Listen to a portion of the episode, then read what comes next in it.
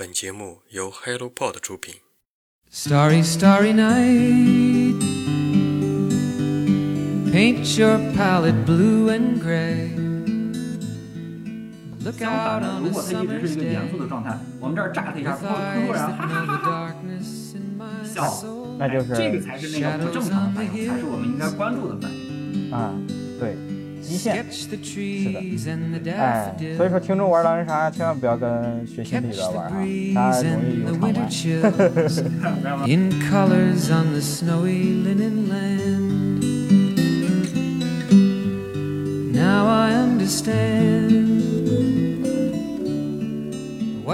啊，那个里边把催眠更有神话了，就是他，哎、他小指那边有一个人就跳楼了，已经神话到这种地步了。How you tried to set them free. They would not listen, they did not know how. Perhaps they'll listen now. 各位观众，大家好啊、欢迎来到新一期的星空漫谈。然后我们本期呢邀请的嘉宾还是我们的老朋友李东升老师，上一期的嘉宾。然后本次呢我们聊的话题呢，呃，和我们教育当中的心理学不太一样。这次我们聊一聊关于影视剧当中漏洞百出的心理咨询。呃，在这个大家平时的生活经验当中，也能够感受到，就是目前啊，现在的一些影视剧当中，一般情况下，要不就是加一点犯罪，要不就是加一些关于心理上的一些东西作为一个噱头，哎，然后吸引大家来看这个剧啊。其中呢，呃，为了一些戏剧效果吧，可能会对这个心理咨询或者说心理学的一些理论有夸张夸大的这样的一个描述啊。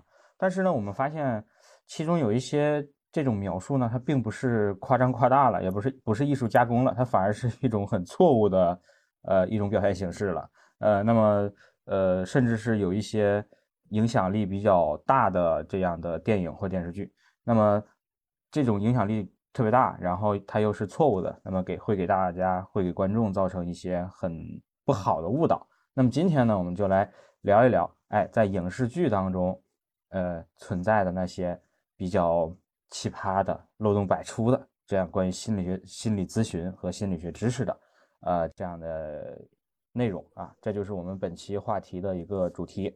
呃，按照常规例子哈，这个让我们让这个李东升老师再来简单的做一下自我介绍，跟观众朋友们打个招呼。嗯，大家好，我是李东升，就是现在是一个初中的老师，本来想教心理，但是还还是在教数学。一个心理学老师教了数学，什么感受嘛？嗯，还好，就是因为还在当班主任嘛，就是心理学的东西可以用在班主任工作当中。反而数学教学，我觉得，因为现在就是这么要求的，也没办法。明白。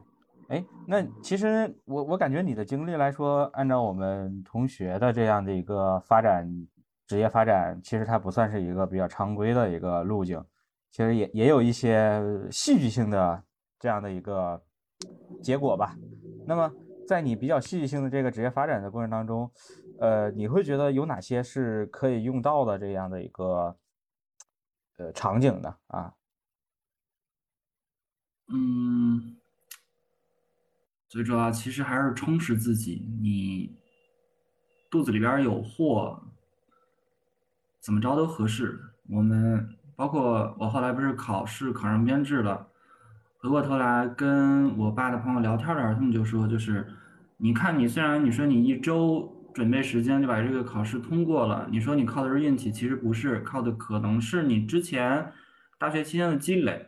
跟你一起参加考试的人，他们可能跟你的知识背景不一样，所以他们考不过你。我觉得这点对我最主要的还是你肚子里得有东西。嗯。嗯，就你平时接触的一些老师，可能他们虽然对心理学有热热忱，但是他们的一些知识结构啊，或者说是经过的培训啊，并不是那么正规。嗯，其实他们接受的培训很多，反而是就是应该有一个良好的心理学的基础，然后再去接受这些培训，你能对自己有更大的提高。如果是半路出家，你对一些原理或者理论不了解，你听起这些理论来，或者听起这些理论之后的应用，会有些困难。嗯比如说我女朋友现在也在准备考试，她没有任何的心理学背景、心理学基础，然后她现在在听那些教考教资需要的那些心理学也好、教育心理学也好的东西，会很吃力。所以我现在帮助他做的不是教他怎么背、怎么记，而是他学习过程中，我会给他们说一些我们当时学这些东西的时候，老师补充的一些内容，他记起来会特别特别容易。明白。呃，可能听众朋友们大大家不是特别了解哈。呃，虽然从结果上来说，李东升老师他呃因为之前的一些积淀，那么考考编什么的就比较顺利。那实际上呢，其实他也有很多的这种关于心理学的积淀和知识的储备啊。这个不仅仅是在大学四年去学习这个专业知识，那实际上我了解到他在上大学之前，实际上就已经认定了自己的这个大学专业，也就是心理学。呃，那么在上大学之前呢，已经认定了自己未来学学习的就是大学四年的这个专业就是心理学。那么是什么引导你走上了这个想要学心理学的这个道路呢？这个可以跟大家分享一下。其实是因为初中的时候，咱们老家河北嘛，嗯电视台会放电视剧，当时放过一个电视剧，让我第一次接触到了心理学，叫《沉默的证人》，也叫《死亡日记》。呃，这个电视剧现在找资源的话，可能找到只能找到一个模特别特别模糊的版本，但是那里边剧情真的很棒，那是我第一次接触到心理学。嗯，然后当时我也是一门心思，我说我以后要学这个学科，我觉得这个学科太有意思了。哦但实际上事事与愿违了，因为那个东西讲的是刑侦的，但是我读的是一个师范类院校，他们没有开相关的专业。啊，嗯那那你可以考，如果再给你重来一次机会的话，你可以考虑公安大学。嗯，不过我觉得也很棒了，就是我学到的这些知识完全没有影响我对心理学的热爱了。OK，哎，那你刚刚分享到的那个电视剧的话，它大概是一个什么内容啊？这可以跟大家就是分享一下。啊，讲的是在一个城市里边儿发现了一个杀人狂连环杀人案，他每次作案的手段方法都一样，最后留下的那个现场也都一样，就是一个女性，然后在那个床中间儿旁边还摆着花儿，嗯连续发生了好几起。最后他们在找凶手的过程中，一共有他们那个专案组差不多有三个人，一个是一个老警察，然后有一个年轻的，还有一个男的，是不是固定铁三角一样？嗯然后还有一些额外的感情戏。然后这个老警察他时不时会去一个大学里边咨询一位教授，这位教授就是做那个心理速写的。然后咨询过程中，他逐渐得到了这个凶手长什么样子。但是他们后来发现，这个教授在有意无意的引导他们往错误的方向去找。老警察首先发现这一点之后，就自己去找了这个教授去对峙，被这个教授杀了。哎，等会儿你说的这个电视剧，为什么我感觉好像看过呀？就是那个，不是我看过你这个电视剧啊，我记得在爱奇艺里面迷迷雾剧场好像有一个类似的情节。啊，类似的情节，我这种设定其实很多了。你现在反过来看，这种情节其实挺多的。包括啊现在很多小说也都爱这么写，但是当年看真的是给自己很大的震撼。啊，是是很大的震撼。嗯，啊，其实其实也是哈，就是你看我们现在看一些电视剧啊，或者说是电影，呃，其中要是加一些心理学的元素，哎，就会特别的吸引人，就会让人感觉有意思啊，就嗯有有点这种呃，类似于咱们吃的羊肉串里面的孜然啊，羊肉串其实很好吃了，对吧？但是你要加点孜然呢，滋味更好，更美妙。哎，对没错。是的啊，其实我相信，就是听众里面也有很多也是看了这个电视剧啊、电影啊，对心理学就产生了一些兴趣。嗯，但是实际上我在看电影的时候，我会发现有一些影视作品，它里面的心理学知识其实是错误的啊。就像我刚开始开头说的，它并不是有艺术加工，不是有一些夸大，而是完全方向的一个错误。嗯，那么接下来我们可以就是详细的聊一聊关于这个呃影视剧当中的一些问题哈。其实我接触到心理学最早的时候是通过一个电影，就是《无间道》啊。嗯，对这个《无间道》的话，可能大家比较熟啊。就像那个《无间道》第二部里面，就是那个警察叫叫陈永仁，他呢因为做卧底做了三年之后又三年，三年之后又三年，就做了快十年了。然后他的这个身份呢其实是很割裂的，他呃白天是混混，然后晚上是警察，所以说他会有很大的压力，因为卧底嘛，一旦被发现就容易被杀死，所以说他就去做了这个心理咨询，然后在那个。呃，一个叫李医生那边去躺着，然后李医生给他讲讲一些心理学的东西，让他放松啊什么的。但是后来呢，这个李医生慢慢的就爱上了陈永仁，然后呢又跟他发生了性关系，应该是。当时我我没有觉得有什么问题哈，但是我读了心理学专业之后，哎，我发现这个问题大了去了，这个他嗯。就是心理咨询，它应该就是仅仅在这个心理咨询室里面发生的关系，就应该是来访者和呃叫做咨询师他们两个的这种咨询关系，就非常单纯，不应该发生任何外在的这样的一个关系。包括呃，你比如说我如果有什么问题，东升是有心理学的这个技术，我也不能找你，因为咱俩认识，这种的话就就会非常影响这个咨询的效果啊。所以说这块的话，就是我感觉哈，它是涉及到一些伦理道德上的问题了。嗯，其实也考虑到这个电影拍摄的时间，我不知道当年对资访关系有没有那么严格的规定。片子是零一年左右的，对，零几年，那个时候就是资资访关系还不是特别的严格吗？这我确实不知道，但是我看到爆出来的案子，最近的也是一几年的案子，说美国那边有一个咨询师，他把来访者对他的移情，就是来访者把他当成母亲一样啊，然后 通过这种途径敛财，把来访者的钱财转移到自己手里，转移了很大一笔。嗯，哎，其实，在这种咨咨访关系里面，很容易产生移情。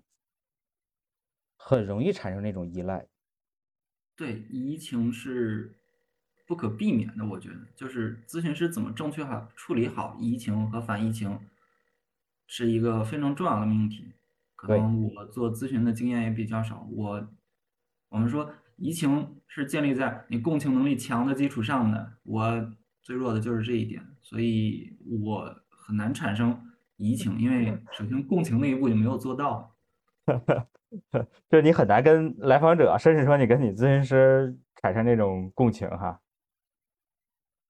所以这也是阻碍我咨询师发展，哎，继续发展的一个问题。哎，其实也不算阻碍吧，呃，反而说你共情能力特别强，它也可能成为另外一种阻碍。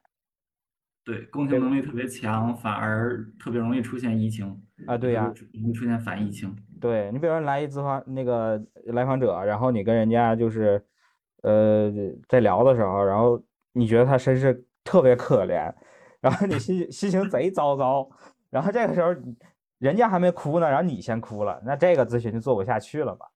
对吧？没错，没错。啊，实际上你咨询咨询师应该站在一个相对来说一个。呃，理性比较中立的一个立场去看待这个来访者的一些事情啊，嗯，就是我我之前听说过一个一个案例啊，就是一个女女的来访者，然后找了一个女性的咨询师，然后就痛诉这个她老公可能是出轨或者说是家暴这些事情嘛，然后这个咨询师呢，然后。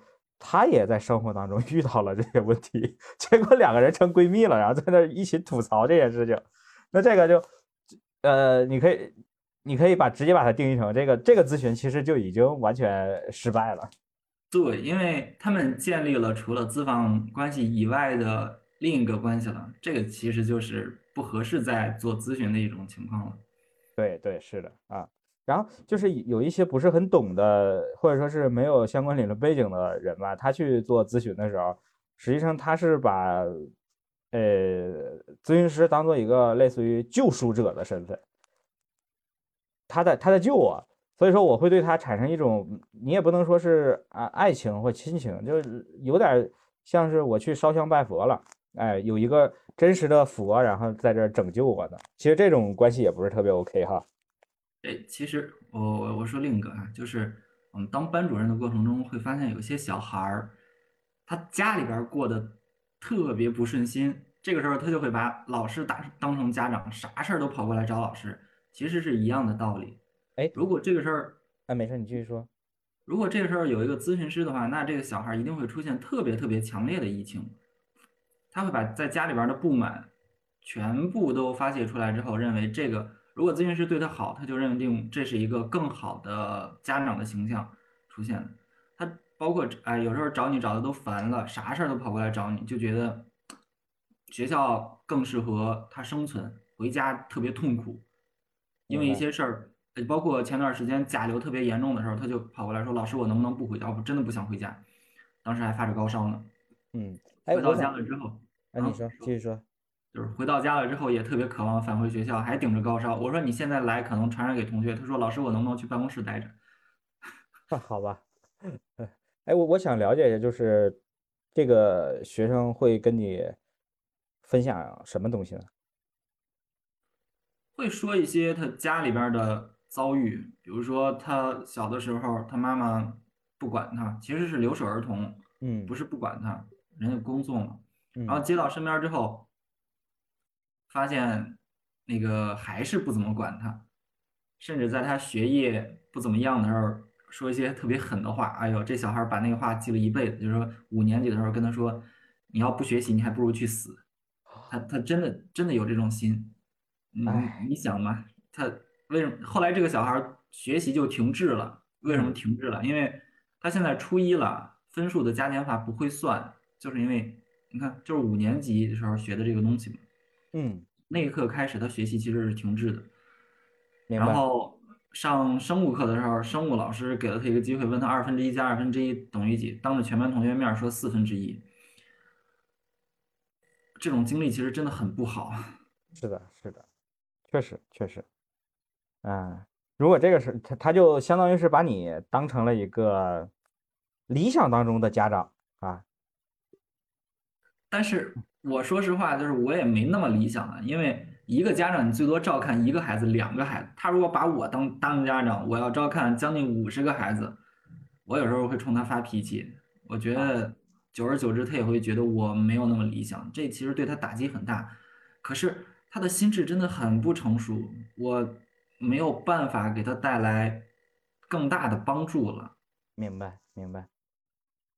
哎。所以说，在学校里面还真的是，你需要有特别特别大的那种包容啊，或者说是共情能力啊，你才能够把这个班主任当的是极好极好，不然的话，真的容易让自己很糟心，让学生也很糟心啊。然后，刚刚我们回到这《无间道》这个问题哈，其实关于《无间道》这块的话，我我是感觉。还是有另外一个关于心理咨询这块伦理道德的一个问题，就是他把那个就那个李李医生哈，心理咨询师，他把陈永仁的这个相关的咨询记录，然后分享给了那个刘德华演的那个人去看啊，然后刘德华看了之后呢，他就把自己的这个人格就。分裂了一个，就分裂成了那个陈永仁，然后把自己当成陈永仁。其实这个的话，我我是觉得就是，呃，一个是涉及到来访者的这些咨询记录是不允许给人看的。然后另外呢，呃，刘德华演那角色又比较特殊，他是一个警察，所以说就是在这种情况下的话，一般该怎么处理呢？这个说实话我也不是很清楚，但是。我觉得警察来看，而且相关手续齐备的话，应该是没有问题的。因为咨询，如果当来访者出现了犯罪倾向，或者已经实施了一些不法行为的话，那这个时候警察来调查，把这些咨询记录拿出来，应该是没有问题的。而且咨询师是有义务发现说来访者有犯罪倾向，或者来访者是一个受害人的话，他这个时候是有义务告诉警察的。明白。但实际上就是在咨询当中，呃，他的这个伦理道德还是要低于就是法律的哈。对，这是一定的。明白。呃，我们前一段时间接受培训的时候说过，就是有一些来访者经常会告诉咨询师自己有被性侵的经历。嗯，在年幼的时候，那这个时候其实是你得知了这个事儿，你如果做了求证的话，是必须上报的。哦，明白。明白，这个时候就不会再强调什么伦理道德的问题了，因为它已经是一个法律问题了。嗯，还是就是法律更大哈，法律更大。哎，没错，法律更大。对，哎，那你你在这个除了之前看的那个关于叫什么，呃，刚刚分享的那个电视剧，你你还就是看到过什么相关的一些电视剧？就是跟这个心理学比较有有关系的呀。呃，前段时间杨紫他们主演的那个女心理师啊，这我也看过。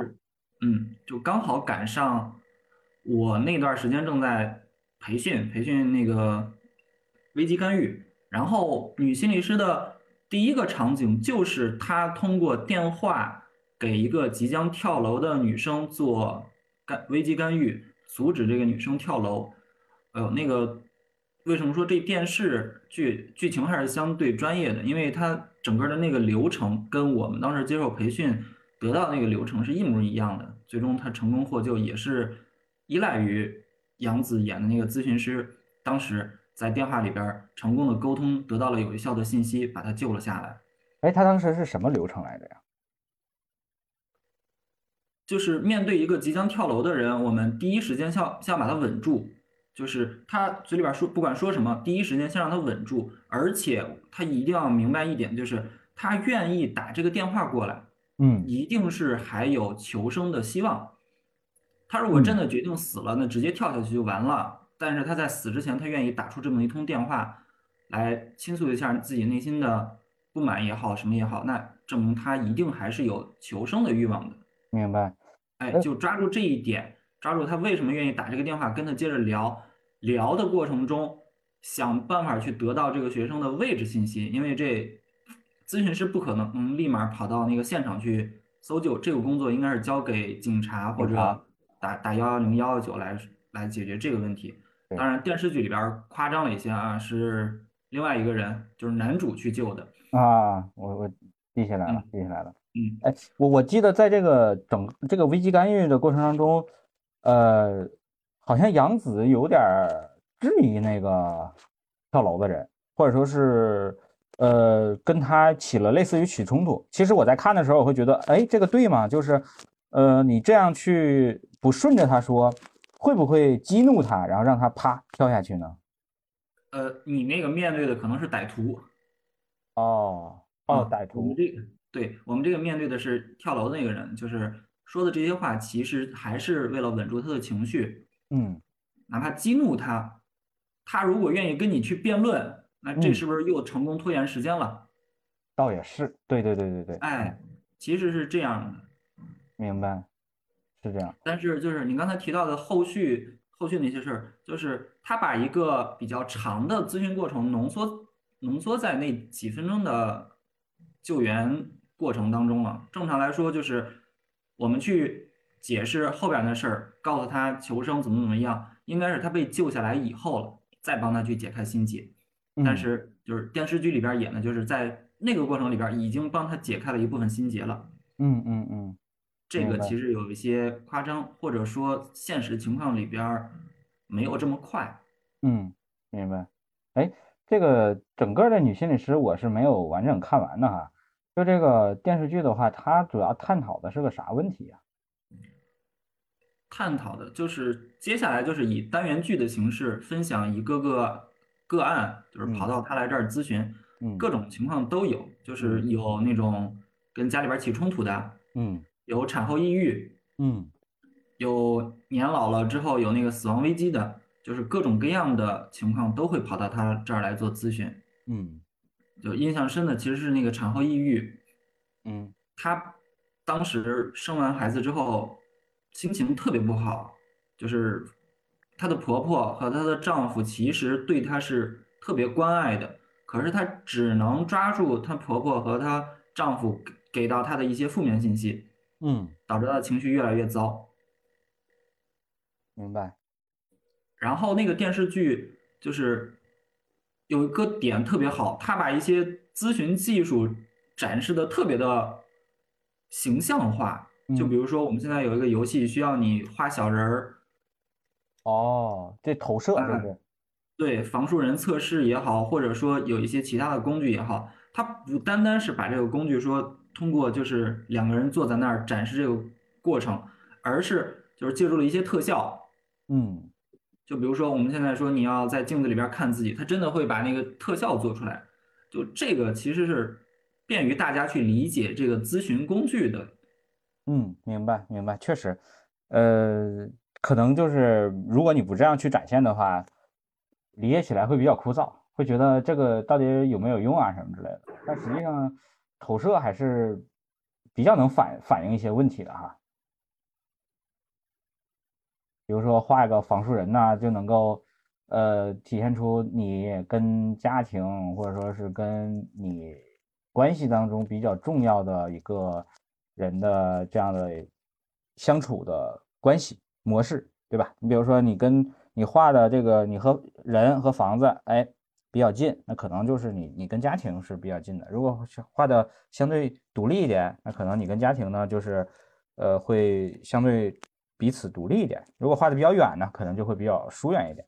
其实通过这个画这仿生人呢，投射这测验呢，也能够反映出一些关于呃在关系当中的一个情况吧。啊，我们说，其实，在咨询当中的发生的一些很多的心理问题，嗯，大多数都是跟人际关系比较相关的啊。那么通过这种人际关系的一些工具，然后探索出人际关系的问题症结在哪儿，然后也能够去做一些相关的这种干预啊。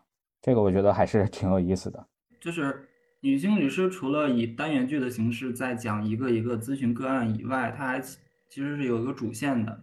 嗯这个主线其实是想表现一个冲突，就是面对一个精神疾病，嗯，我们已经可以不不单单用心理问题来描述了啊，它就是精神疾病。面对精神疾病的时候，究竟是生物学的手段更有效，还是咨询的手段更有效？哎，这个问题有意有意思。我先说一下，我我先说一下我的看法啊。我是比较相信，就是我们在上学的时候说过的一个理论，叫做生物提供基础，然后呃什么环境提供发展的可能。所以说，我是觉得所有的心理问题，它归根到底都是生理上的问题，都是我们大脑。比如说，举个形象点的例子，呃，抑郁症。抑郁症的话，它目前的生理机制可能并没有探索的那么清楚，呃，但是我我觉得它就是我们大脑中的这个皮层，哎，哪个地方发生了一些结构性的一些变化，或者说是临时的一些变化，比如之前是比较圆润的，哎，后面就变成干瘪了，那那个地方正好控制着你的情绪，控控制着你分泌某些激素，啊，这个时候你就非常的抑郁了，呃，但是呢，呃。这种是环境也会造成一些影响，比如说，呃，你和这个家人或者说跟另一半儿关系不是特别好，然后经常刺激你，或者说发生了一些生活当中的一些非常重大的变故，然后刺激到了这个某些地方，然后导致你的生理会有一些变化，哎，那我觉得，呃，它还是会有影响的。所以说，我是觉得，呃，怎么去干预？啊，我是比较倾向于说还是要吃药啊。心理咨询呢，它是一个排解或者说是呃，对于你比较极端的一些行为的一些心理驱动的因素是一个缓解，但是它没有办法完全把你这个通过心理咨询给你干预掉啊。举个例子，就是我的那个一个亲戚，嗯，她六十多岁了，一个女性，然后她之前就是呃抑郁了，想自杀，莫名其妙的，也没有人惹他，就是他生活非常幸福，不知道为什么。那时候就问我说怎么处理，我给的第一个建议就是，首先你要去正规的医院里面去就医，哎，第二呢，就是大夫跟你说了你要吃吃药什么的，你一定要是按时吃啊，然后去呃把这个就是生理上的一些问题呢，就是通过吃药给控制住，嗯，然后其次我才建议他说，呃，你要是想做咨询那，你就去做咨询。嗯，然后实际情况呢，也是他在这个整个治疗过程当中呢，他也吃药，然后也接受了这个电击，啊，把电了一下他，然后他就可能啊，就很爽，就没没有那个 抑郁的情绪了，嗯。然后后来其实也他也没做咨询，然后后面就是我的一个就是那个亲戚的女儿嘛，就带着他经常去各个地方旅旅游散散心，后来慢慢的也就好了啊。大概是这个样子，我的理解。这其实是电视剧里边反派的观点。哦，是吗？我成反派了？不是，不是成反，就是因为他强调的是咨询的作用嘛，所以他其实在更多的在解释说咨询在这个过程中能起到什么样的作用。嗯，里边就是他的老师，就是女主杨紫妍那个角色叫赫顿，她的老师。其实就是当年的一个事件，就是他们当时有一个来访者，他后来违背了一些伦理道德，跟这爱上了这个来访者，所以导致他不得不终止这一段咨访关系。然后这个来访者后来接受了那个另一个咨询师，其实那个人是一个医生嘛，就给他吃药。嗯，呃，当然，因为这个故事在第一季没有完整的讲完，我们不知道后续有什么样的发展。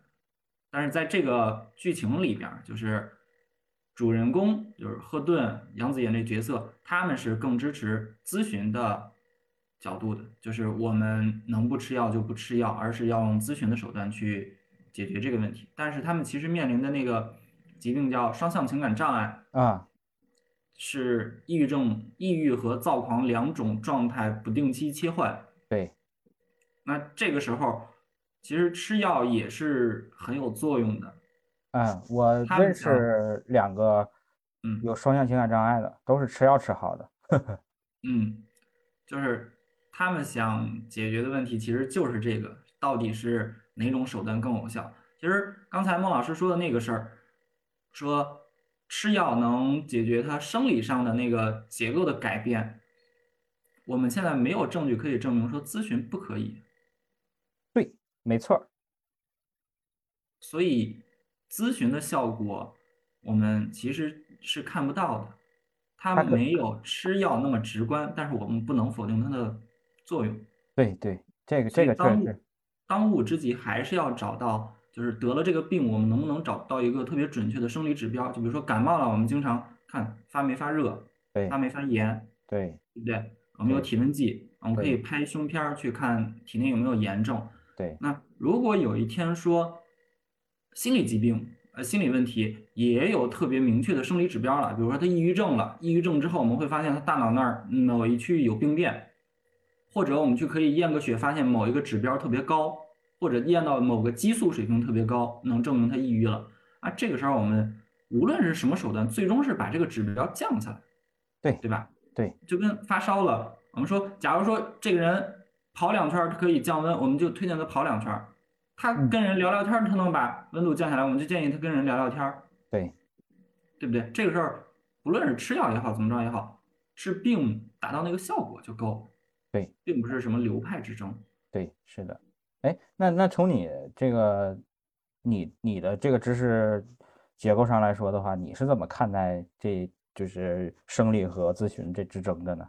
你你更站哪边呢？我其实也是站生理这一边的。因为因为他是目前就是按照我刚才那个逻逻辑来说啊，他其实是更好的展现了这一点嗯，因为咨询的效果我们看不到。对，是的。对，它它改也许有，也许没有，对吧？这个改变只有病人自己知道。对，是的。这这其实是我们类比一下啊，就拿学习里边，你说上一节心理课给孩子带来的改变，怎么去看？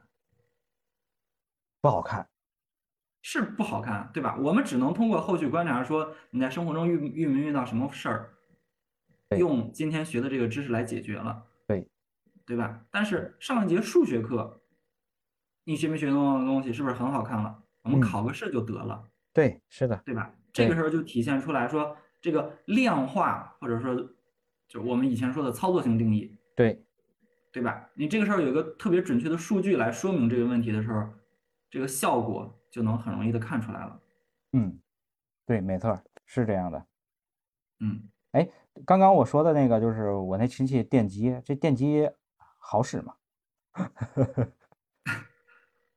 不知道，就是我们之前总开开玩笑说杨永信那儿嘛，对对对，杨永信他那个电机设备好像是有些落后的设备，啊就是最新的设备对人的刺激性没那么强了。啊，嗯其实当当时我我那个呃知道他被电击的时候，我还有有有点惊讶，我说啊，我说现在医院还搞这电击吗？这不杨永信吗？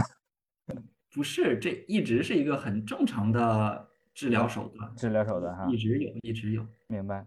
哎，其实你说起这个生关于通过生理方法去治心理疾病这个事儿，我又想到了一个，就是我们上大学的时候看的一个呃电影叫《飞越疯人院》吧？啊，你还记得吗？啊，我记得我后来还复习过。啊，他那个好像是在在精神病院里面有一个人，他好像比较躁狂哈，他天天嗯打打这个骂那个的，然后后嗯。面把他的这个脑子哪块儿好像是前额叶，前额叶给给切了，切了之后，然然后他他人就变得非常的平和了，但实际上这个人也也废了是吧？就变成一个行尸行尸走肉了啊。呃，咱们好像大学的时候有一个仪器叫经颅磁刺激仪，啊。它可以就是前额叶摘除术是一个不可逆的，就是摘了之后没法还回去了。对，但是经颅磁刺激仪能实现说对某一脑区特定的位置进行暂时性的干扰，啊也可以让它暂时没有用，但是过段时间之后能恢复过来。嗯大学四年没有没有接触过，我觉得这是一个读书时候的遗憾吧。啊，你要这样说，我也觉得是个遗憾啊。我，但是呢，我又不想被被被实验，因为我我我怕万一电电量大了，给我电电的回不去了，这个就害怕了。我倒不介意，如果他那儿真的是特别规范，而且能特别，呃，我想一个啊，就是就是能让我特别安心的去接受这个实验，我愿意去当当一下这个实验品，因为我也想体验一下那个感觉。明白明白忘了咱们那个当时做测谎的时候，不是我在上面当的背试吗？啊，是的。哎，说起这个测测谎来了，呃，你觉得测谎是真实的吗？咱们不是成功了吗？当时，呃，对，就是测谎的话，它是看你那个什么皮电是吧？嗯，皮肤还是一系列的生理指标。对一些生理指标，但是你你你不觉得有些人他可以就是说谎的时候心眼不红心不跳的吗？嗯，没有，就是正常来说，一定会带来一些生理指标上的改变的。咱们当时有一个公安大学的教授来给咱们做报告的时候，就提到了一个电影情节，嗯我忘了哪个电影了啊，就是咱们的革命同胞面对嗯敌特分子给他实施的那个测谎仪，嗯结果是革命意志战胜了这个测谎仪。然后那个教授话锋一转说，虽然革命志士就是那颗心是在的，我们也承认这种精神，但是现在来看，这个仪器其实是人的意志不可战胜的。明白，确实，我我觉得也是。说起呃说说起这个撒谎，就是测谎这事儿来哈，我就想起我之前看的一个电视剧，一个港片儿叫《读心神探》，我听说过，但是我没有看过这个。你没看过哈？哦，我跟你说，那那个电视剧可可神了。呃，这个它是一个什么呢？我给你大概简介一下这个剧情啊。呃，是在警察局，然后来了一个新的类似于探长。这探长呢是从英国回来的，他呢学的就是心心理学的相关的一些专业。然后他专他之前的专业就是读人的微表情，哎，读人微表情。然后呃，比如说你下意识的把这个腿交叉，其实就代表着你比较放松，对于这个人是比较信任的。就他通过呃看这个电梯里面的监控，本来这两个人呢，在外外界来看的话，他们两个是没有任何关系的。啊，就是一个普通同事，甚至连普通同事都不是，就就是很很陌生的两个人。但是呢，这个当这两个人在电梯里面遇到的时候，虽然两个人没有说话，也没有有眼神交流，但是这个女生她把她的脚给这样折叠过来了，哎，然后她就说：“你看了吗？当一个人在一在一个这样比较密闭的空间，还跟陌生人在一起的时候，他的正常反应应该是警觉。”他应该是要准备逃跑的一个姿态，但是呢，他把腿给交叉起来了，这个是不利于逃跑的。那么就代表着他们两个关系非常的亲密啊，然后结果就破案了。哦，当时我看了之后，我觉得我操，这个简直是太神奇了。包括我们那个时候上学的时候，老师给咱们推荐的一个呃外国的一个电视剧美剧叫《Lie to Me》，对，比如说你那个嘴唇怎么怎么。怎么变化？包括你笑的时候，什么笑是真实的笑，什么笑是虚虚假的笑？对，呃，就是这个莱图米其实是研究微表情的，嗯，然后包括你刚才说到那个《读心神探》是跟风作品，呃，应该是有抄袭哦，啊，呃，对对对，免责一下，是带引号的抄袭，借鉴，啊。就国内研究微表情研究最深的应该是姜振宇。对，姜振宇。我记得咱们读书的时候，当时不是爱玩狼人杀吗？嗯。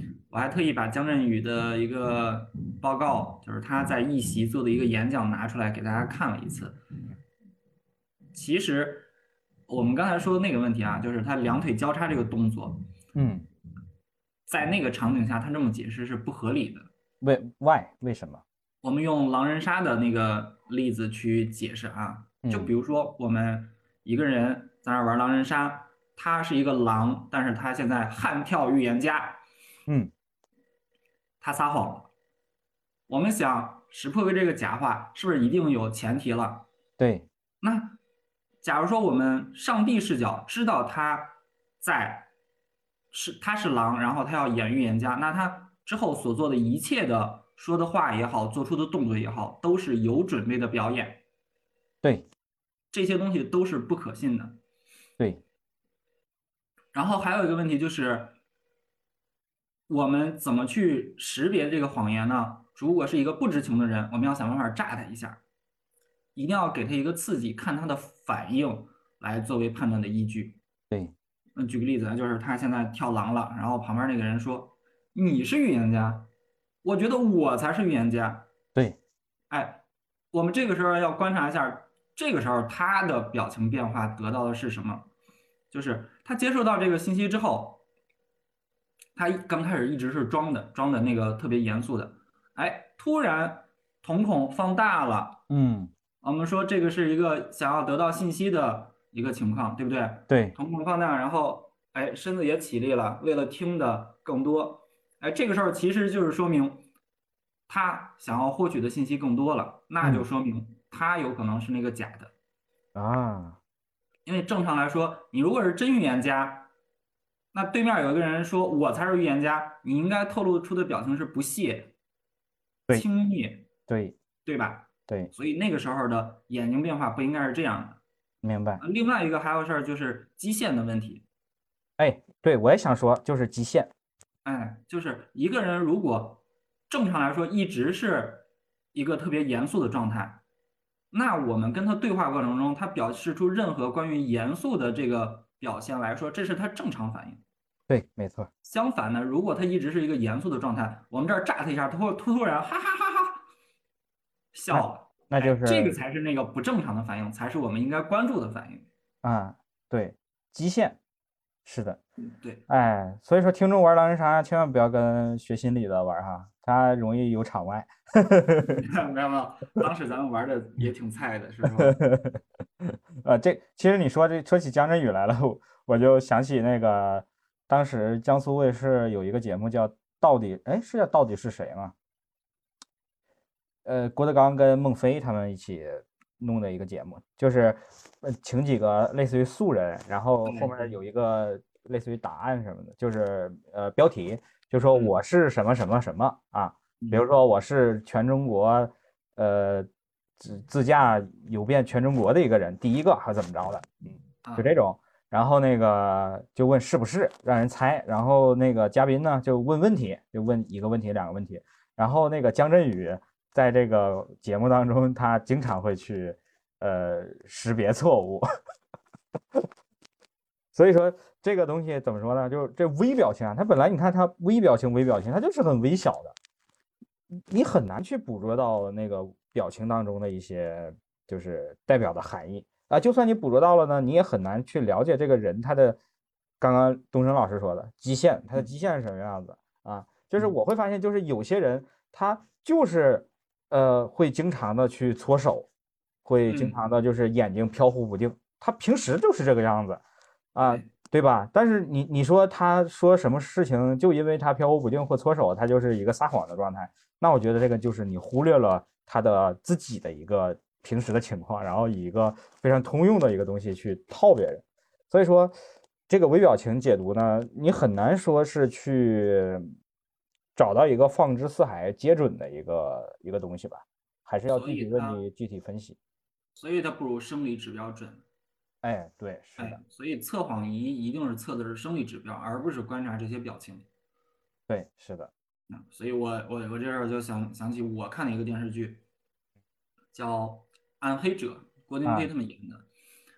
原本的小说叫《死亡通知单》，嗯然后他其实写了一个系列里边儿，然后在暗黑者这一部分呢，他就讲暗黑者他想找到当年杀害他父亲的凶手，嗯然后他就找了那个当年探案的这个探员，就是威胁嘛，以人的以这边无辜人的性命作为威胁，要求说把这个人带到某一间网吧某一个指定的座位上，然后在网吧的这台电脑上跟他进行交流。然后怎么交流的呢？其实是测谎的那个过程啊，给他这个照片问是不是这个人，再给这张照片问是不是这个人，再给张照片问是不是这个人。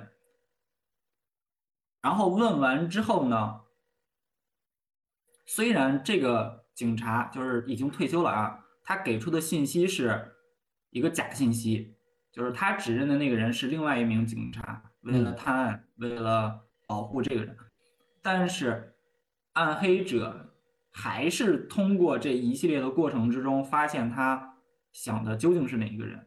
这就和我们实验心理学当时上的那节课特别像，就是给了我五个数字，一二三四五，告诉我想一个数字，然后问我是这个吗？是这个吗？是这个什么？就一二三四五随便过。但是我知道我想的是五是三，可是我面对他指出来的任何一个数字，我都要回答不是这个数。嗯然后当时那个阮坤良老师最后就问说：“你想的是不是三怎么猜到的？？”哎，老师当时肯定是拿生理指标的变化来猜到的。嗯但是你想想，我当时坐在那个实验室里边，我身上插了多少东西？对我的手指上套着皮肤垫，然后屁股底下做了一个电机，脚底下踩了一个电机，然后脑袋上还带着电机。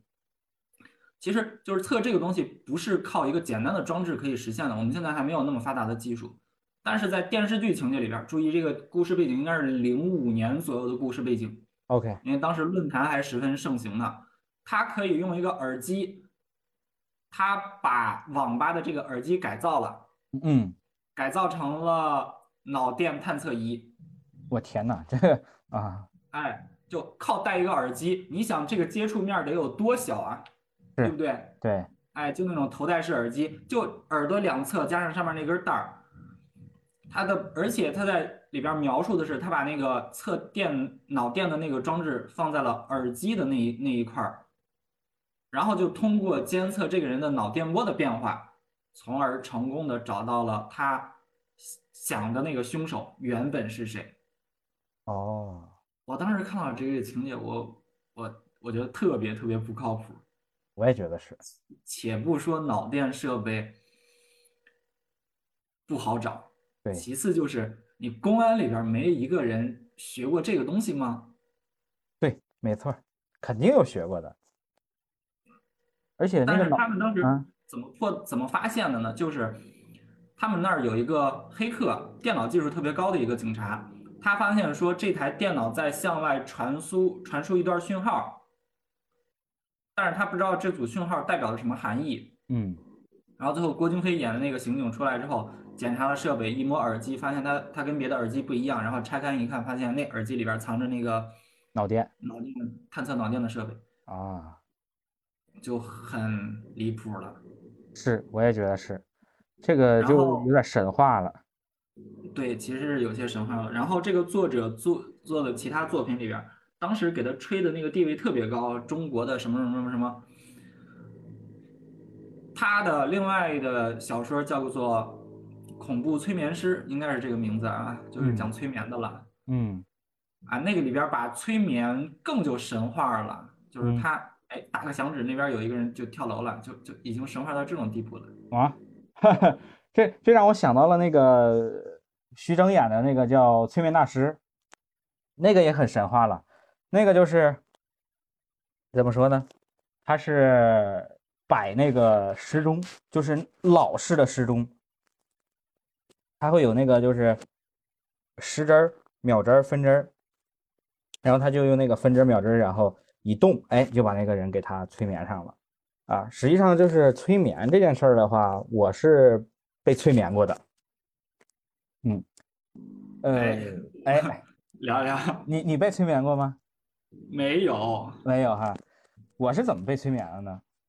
呃，我跟我当时实习的时候，跟我们老师去一个学校里面去做讲座，然后当时做讲座呢，你知道那些老师可能并不关注你讲的是个啥，他可能对于一些比较有噱头的一些东西会比较感兴趣。啊，这个时候呢，因为我们当时讲连着讲两天，啊，太累了，都是那些干干货。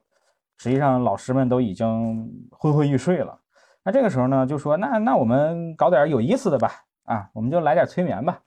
然后，这个时候老师就就说我给你们放段音乐，然后闭上眼，让我们去想这个，呃，一些他描述的场景，实际上就是把你带入到那个场景嘛，然后就开始让你放松，就是你的身体要无限的放松，放松，放松，放松，然后怎么样的。然后这个时候，呃，我就发现我自己哈，特别清醒，但是呢，我就是醒不过来。别人说啥我都能听得见，老师说啥我也能听得见，但是我的身体已经就动不了了。我其实是想动，因为呃，我当时是算是助理，然后老师叫我说那个小帅来那个给帮我干点啥，然后我那个时候其实是想起来的，但是我就是起不来啊。我我感觉哈，那个时候我就应该是被催眠了。就是呃，到目前为止没有一个特别明确的结论，说催眠的状态到底是处于一个什么样的意识状态。哎，这这这个咱们学过呀，催催眠的意识状态和你醒着的意识状态是一模一样的，就是脑电上来说，它跟睡觉是完全不一样的。这个就是我们觉醒和睡眠都是通过脑电波的不同的形态去区分的嘛。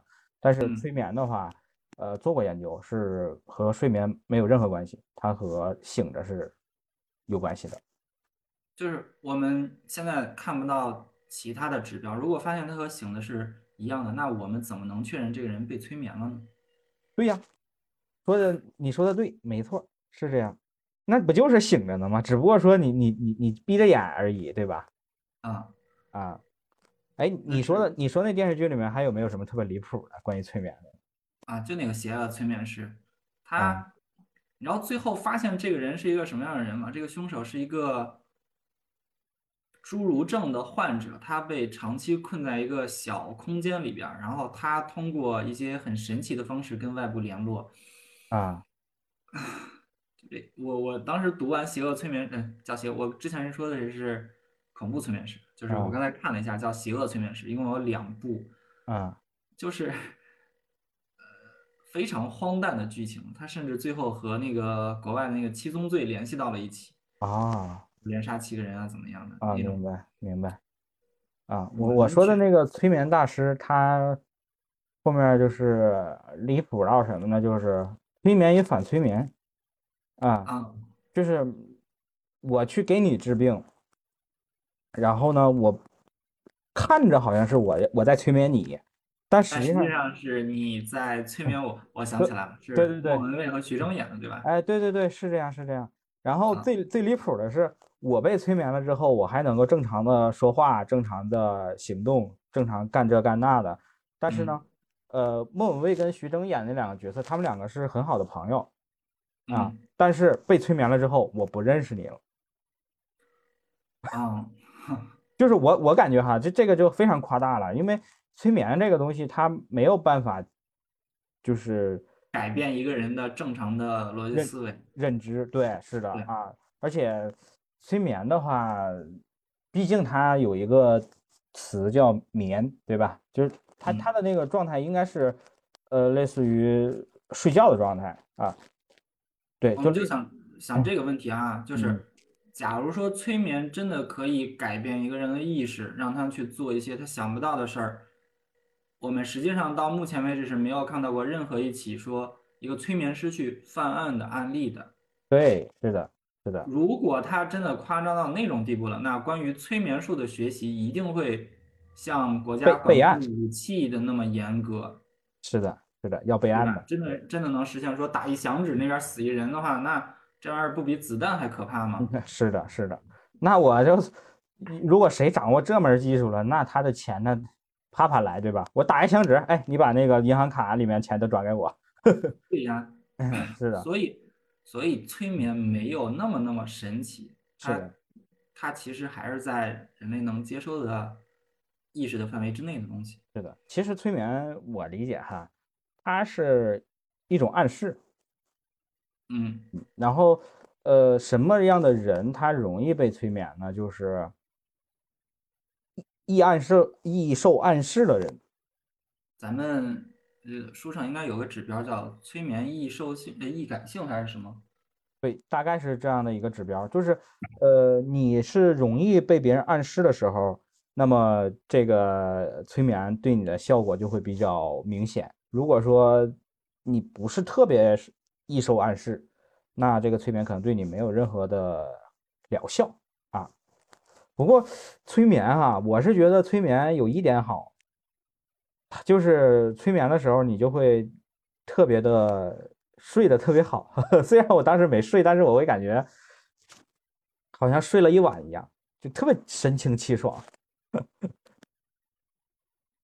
我翻到了那个关于催眠的理论，就是催眠有个指标，就叫催眠感受性，指的啊是个体接受暗示的难易程度，是吧所以还是有这个东西在的，不是说每个人都能被成功催眠的。是的，就是暗示，以及就是你的意志力强不强嘛，对吧？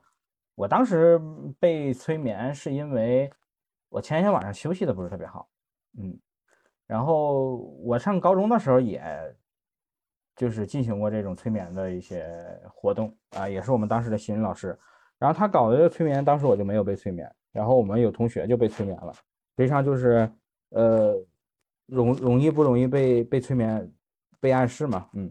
然后我觉得最离谱的是什么呢？就是我不知道你看没看过一个综艺，就是某一期哈，呃，《鲁豫有约》，然后请一些就是会催眠的，哎，还是个外国面孔啊，就这种外来和尚会念经嘛，然后其实 大家可能就会比较信服一点。他那个就特别离谱，就在节目当中怎么着呢？就是找了一些观众，现场观众直接找，然后给他催眠。催眠了啊之后呢，呃，让这个观众躺在一个椅子上，两个椅子，然后中间空的，然后让一些就是呃是壮汉还是什么的，就站在他的身上，然后发现他的腰没事儿，然后这壮汉可以在上面正常站着啊，包括好像天天向上也请过他们，反正当时对。对当时我看了之后，我会感觉我操这靠谱吗？因为你催眠他们是有嗯。预筛选的，就是这帮人不是真正的随机的，就是上来之后其实有一个简单的筛查，就看他们催眠感受性高低，留下那部分催眠感受性高的人。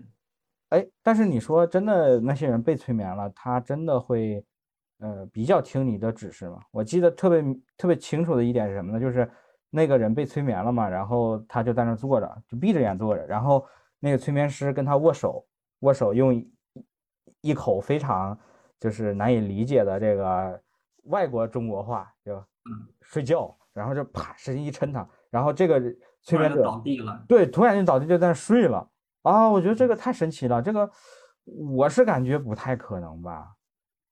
嗯，不知道，反正节目效果非常棒。对，节目效果非常棒，是的啊，呃，反正我经历的这些催眠哈，没有那么强的一些效果，而但是如果说，呃，催眠是一种暗示的话，我觉得也有可能啊，就比如说，呃，我在去跟你说睡觉的时候，是其其实实际上也是一种暗示，一种指令，然后给你发出指令之后，你可能就会照着我这个指令去去做啊，因为人是有那个心理防线的，防御机制的。嗯但是催眠了之后，可能这种防御机制就消失不见了，或者说就很弱，或者说是只对你这个人很弱。然后你告诉我让我睡觉，那可能我就啊好，那我就睡觉了。是，这说起这失眠来哈，我我我又想到一个另外一个点，就是我们现在所说的这个催眠，可能仅仅是在聊一个比较狭义的概念，就是在催眠师，然后给给你放段音乐，然后给你发个什么指令，构造一个什么场景，好，那你被催眠了。但实际上在生活当中，我们也有很多的时候是是会有催眠的 啊，就最就是比如说哈，我们社会的舆论，实际上它也会给我们催眠，就是给你的思想上打上一个思想钢印，啪，给你盖个戳，对吧？我觉得这个是把催眠扩大化了。对就是严格来说不是这种。就是嗯广义上如果说一个人的对想法容易被改变的话，那这例子实在是太多了。那你像广告，其实它也会有一些类似于催眠，是吧？给你构建一个场景，然后让你觉得特别牛逼。就像苹果的广告，它从来不会说我苹果广苹果的手机性能多么好，摄像头多少个，是吧？多么清晰。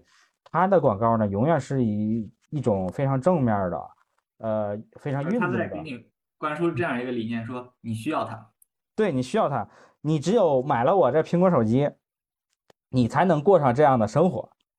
哎，就是才我我我觉得特别神奇的一点就是，其他的广告都在说我满足了你什么需求，但是苹果的广告说你有这个需求。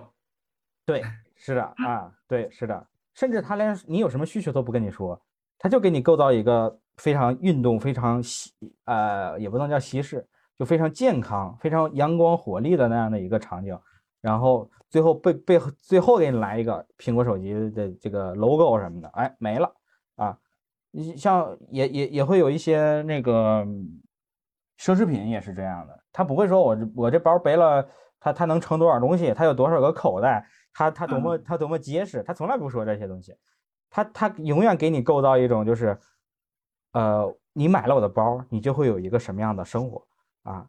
但是你说这从就是更加广泛的意义上来说，是不是也是一种催眠？就他已经给你描绘了一个场景，你懂了吧？其实跟你催眠的时候也一样，就是给你放到音乐，描绘一个场景，让你融入到那个场景，然后我说啥就是啥啊。人广告也一样嘛，我给你哎描绘一个场景，我不说让你买，我也不让你，我也不说我这个多贵多便宜多好，性价比多高，什么多多么牛这个功能，就是这个生活，你要不要？哎，对吧？我看了广告我就抓耳挠腮，哎呀，真好，想要，对，想想要，对，是的，确实是这样。我可能当老师当魔怔了啊，就是每次想到这个事儿，就先想到，就你说学生们啥时候能反应过来说，我需要学习这件事儿不是别人定义的，就我们有没有什么途径，像广告一样，铺嗯，天的盖地给他说你需要学习，我们并不用需要告诉他们你学习之后会怎么怎么样，而单纯的只只告诉他你需要学习，他有没有可能去学习？哎，我觉得有了，你就是，呃，你就想为什么有些人他他是那种怎么讲呢？认为着抽烟喝酒，就是上初中的时候抽烟喝酒是很帅的，或者说是打架斗殴，我当老大是很帅的。那实际上不就是很多影视剧作品当中给大家灌输的一些很不好的一些理念嘛？比如说《古惑仔》，对吧？对 对，对对对，那那就快意恩仇嘛，江湖嘛，是吧？但是呢，又非常去表现学习的苦，就是哎呀，你学有多苦，多么累，然后你通过这种苦累，然后你获得了，呃，这个是上大学的机会，然后怎么怎么样的，好像特感感动人一样。但实际上，你让别人来看的时候，嗯，我为什么要去吃一个苦，然后获得一个我可能觉得并没有那么好的一个结果，然后反而让我放弃一个非常快意恩仇、非常帅的这样的一个东西呢？所以说你那个东西，我觉得，呃，肯定会有，对，就是需要营造一种什么呢？就是学习是一件很酷的事儿，不是说不是随便谁都能来，你知道吗？哎，对吧？好像现在在宣传的是学习这件事情，好像就是你坐在那儿没有门槛，你坐在那儿，你只要看书，你只要听讲，你只要写作业，你就算是在好好学习了啊，并不是。它是一件很酷的事儿，对不对？所以还是公益广告能不能往这个方向努努力？是的，是的，就是就是我学习我哇好帅，一定要给人一种这种感觉，而不是说哦好辛苦。再有就是有一些那个校园剧，能不能别那么夸张，把学霸整，尤其是那几对学霸的描写，好像他们学习从来不需要费力气一样。对。而且就是学霸一定是那种他妈的谁也不搭理，就是那种特别性冷淡的那种感觉，是吧？啊，你看像这种像这种形象已经非常深入大家的这个脑子里面去了。其实它也是一种暗示，一种催眠啊。这大家都这样觉得，都觉得学霸就应该是高冷的，学霸就应该是性冷淡的，呃，混混呢就应该是那种油腻的，然后嘻嘻哈哈的，不正经的。但是。并不是这个样子啊，好像就像你说的，把学习构造成一个非常简单的一件事儿啊。我我连看都不看，我书都不看，但是我考试依旧年级第一，怎么可能呢呀？对吧？就导向问题嘛，哎，嗯，这个一时半会儿没法解释的事儿。是的，是的，是的，嗯，行吧。呃，我们今天聊一聊关于这个影视剧当中的心理学的一些东西，感觉还是很有意思的。然后也给我解了一些惑啊。呃，这个当我们再去看这个剧的时候，哈，呃，还是要知道剧和生活还是有有区别的啊。剧当中的那些，对它可能会存在一些艺术加工，因为确实是艺艺术作品，你不可能完全表现生活嘛，你表现生活就很无聊了嘛。啊，包包括剧当中的一些，像东升老师说的那个女女咨询师里面，她也会因为时长的缘故，就会把一个很完整、很漫长的一个咨询过程给它浓缩到一集或者说一件事情里面。但实际上，你真正生活当中还是要有一个很漫长的一个过程的啊。所以说，就是在看剧的时候，我们可以因为这些剧所表现的心理的相关的一些东西，对它感生兴趣啊。但是呢，不不要去盲信盲从啊，可以就是感兴趣了之后呢，找一些比较科学的一些书籍啊，或者说是一些资料，然后去学习啊。对，然后我们今天的这个话题呢，就到这儿结束了啊。啊，东升老师跟大家也 say goodbye 一下吧。好，大家再见啊，再见。